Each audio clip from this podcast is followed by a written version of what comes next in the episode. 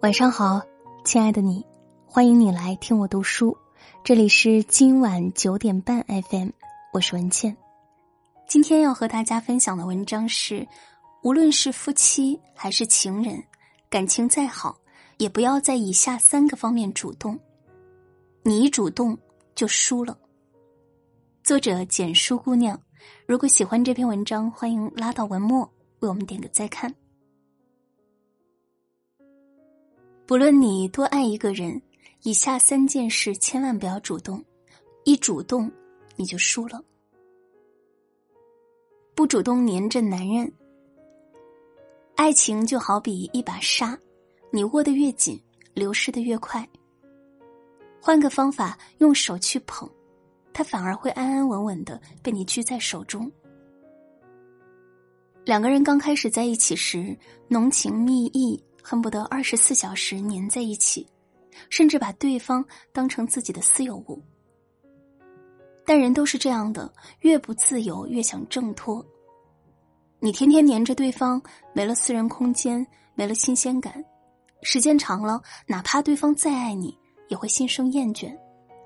保持适当的距离，给彼此喘息的机会，反倒能促进感情。刘若英曾分享过自己的婚后生活，她说她和丈夫小江常常一起出门，去不同的电影院看不同的电影，然后两个人在一起回家，进家门后一个往左，一个往右，他们有各自独立的卧室和书房，只共用厨房和餐厅。在我看来，刘若英爱一个人的姿态就非常得体、漂亮，而且聪明。虽说爱是一个不断走进彼此的过程，但再亲密也要有属于自己的独立天地。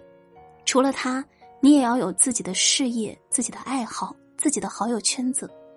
一股脑的黏着对方，围着对方打转，只会让自己丧失光彩，变得无足轻重。而且从另一个角度来说，我们的生命中有各种各样的人，父母、爱人、朋友。不同的人承担的作用是不一样的。有些苦恼可以与枕边人分享，有些却怎么都说不出口，需要其他人分担。而如果严防死守、步步紧逼，无疑只会将矛盾激化，将彼此推得越来越远。所以，为什么不让他把情绪消化好了，快乐的面对你呢？不主动，卑微讨好。在一段感情里，不管你多爱一个人，千万不要卑微讨好。中国有句古话：“上赶着不是买卖。”他是说做生意讲究时机，不能强求。紧赶慢赶着把东西卖给人家，只会自降身价。爱情的世界，这句话同样适用。当你爱一个人时，越盲目越逢迎，就越换不回爱情的回眸。反而会让对方理所当然、有恃无恐的挥霍你的付出、你的好。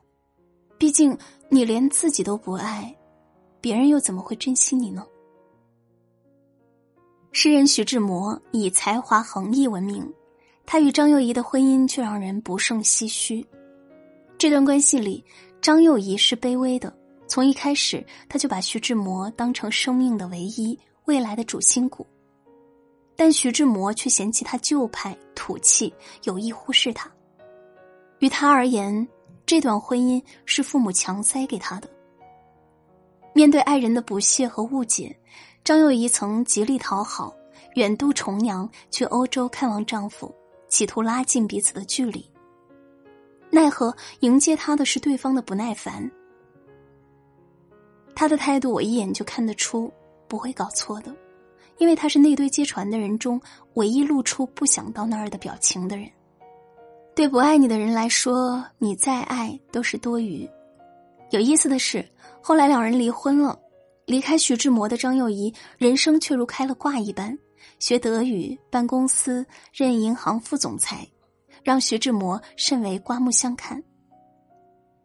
有句话一直很喜欢：好的爱情是势均力敌，是共同努力。是彼此都吃对方那一套，而不是只有你一个人傻傻演完所有的角色。人和人是平等的，卑微的爱开不出幸福的花，也换不来婚姻的长久。唯有你的美好、独立、自尊、自爱，才是被人宠、被人疼的关键。未来的日子，请多为自己活一点儿。不主动伸手要东西。很多人在恋爱或结婚后，会理所当然的去伸手跟对方要东西，觉得既然他是我的男朋友或老公，他的钱就是我的钱，为我花钱给我买礼物是天经地义的事。虽说钱是衡量感情的一大标准，不愿意为你花钱的男人绝对不值得上心，但别人主动是一回事儿，你伸手要又是一回事儿了。其实不管是礼物还是金钱，我们可以在内心期待别人给，但绝对不能主动去伸手要。要知道，要来的东西都不值钱，而且一旦开口，你在他心里的位置也会跟着矮上一截。最近听一个读者分享了自己的故事。结婚后不久，她就怀孕了，一直没有工作。后来孩子出生需要人照顾，工作的事更是一直拖着，自己的开支全靠老公。有一天，她看中了一件裙子，问老公要钱，没想到老公下意识的回了她一句：“你不会赚钱，倒是挺会花钱的呀。”虽然有开玩笑的成分。但那种轻视的语气，他始终忘不了。一书说，生活上依赖别人，又希望得到别人尊重，那是没有可能的事。所以，聪明的女人懂得自食其力，不卑微，不祈求，而是懂得靠自己的努力给自己想要的一切。当你自己有钱了，在对方眼里，你才会有价值。这个时候，他不会用廉价的东西敷衍你，更不敢轻视你。爱情从来不是一件盲目的事情，讲究策略，更讲究智慧。为了爱，严防死守，弯腰屈膝，索取依附，都是顶不聪明的做法，不仅会被人看低，还会丢失自我，狼狈不堪。唯有懂得珍视自己，在爱情里活得既自信又自爱，既倾情付出又理智清醒，才能得到真正的平等的纯粹的。永恒的爱。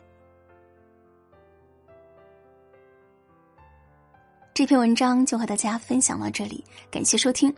不主动黏着男人，不主动卑微讨好，不主动伸手要东西，希望以上三点你能做到。